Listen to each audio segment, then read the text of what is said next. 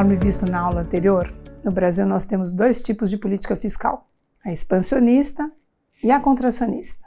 Eu sou Cristina Helena Pinto de Melo, conselheira certificada, e nesse podcast abordarei mais alguns conceitos sobre a participação do Estado na atividade econômica. Então começarei falando sobre a chamada política fiscal expansionista.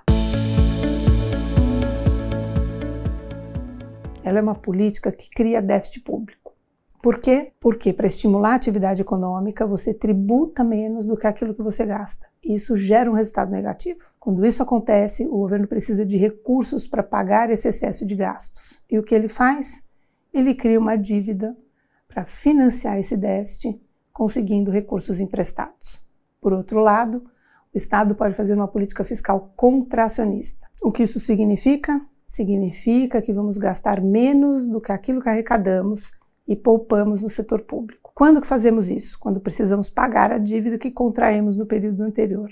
O problema é que essa política fiscal contracionista desestimula a atividade econômica. Nós também temos dois tipos de impostos: os diretos e os indiretos. Os tributos diretos são aqueles que caem sobre o contribuinte.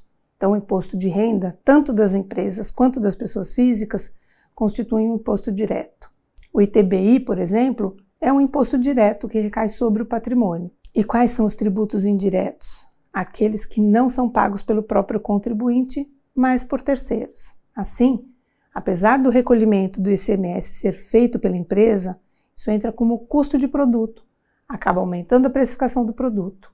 Ou seja, quem paga esse aumento de impostos em parte é o consumidor, em parte a empresa. A empresa paga indiretamente por perder demanda. Quando o preço está mais alto, o consumidor perde capacidade de compra porque está pagando mais caro. Então, isso é uma transferência para o governo de um imposto indireto. Bom, nós já falamos da política fiscal expansionista e contracionista e eu vou passar brevemente por uma questão importante: a diferença entre déficit e dívida. O déficit é uma variável de fluxo e a dívida é uma variável de estoque.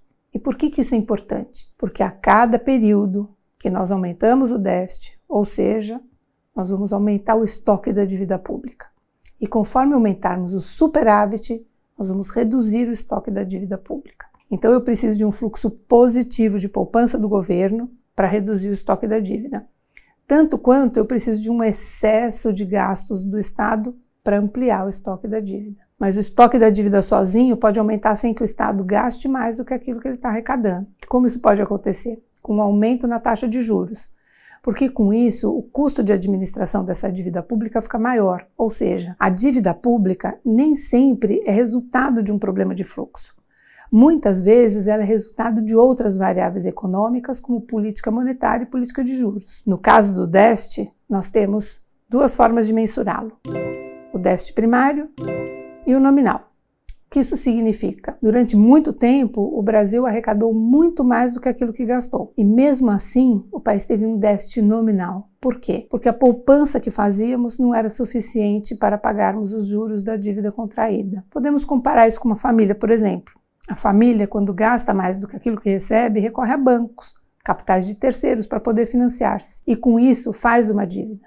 Qual é a única forma de pagamento da dívida para essa família? Ganhar mais do que ela gasta. Dessa forma, ela consegue fazer o pagamento da dívida. Mas se o banco praticar juros que façam com que essa dívida cresça numa velocidade muito maior do que a capacidade dessa família de gerar renda e capacidade de pagamento da dívida, fica insolvente. Esse é um aspecto importante que temos discutido recentemente no Brasil. A taxa de juros que incide sobre a dívida pública é a Selic. Ela afeta bastante porque captamos recursos do governo vendendo títulos pagando Selic mas também vendemos títulos pagando inflação e um cupom ou títulos pagando juros pré-fixados. Então, a taxa de juros sobre a dívida é uma mescla da Selic, pré-fixado inflação e cupom. Quando a Selic cresce mais rápido do que o crescimento do PIB, significa que a dívida do Estado crescerá acima da sua capacidade de receita tributária. Isso resulta em uma dívida insolvente no futuro. Agora, quando a economia cresce mais do que a taxa de juros, você cria capacidade para o Estado de equacionar e pagar a dívida pública. Isso explica o motivo de alguns países, como os Estados Unidos, a Alemanha e o Japão, terem uma dívida pública enorme, mas equilibrada e sob controle. Por quê? Porque eles não olham somente para o orçamento do Estado e sua capacidade de gasto e tributação. Eles também olham para a taxa de juros e não deixam a taxa de juros superar a taxa de crescimento da economia. Com isso, eles estabilizam o crescimento da dívida pública.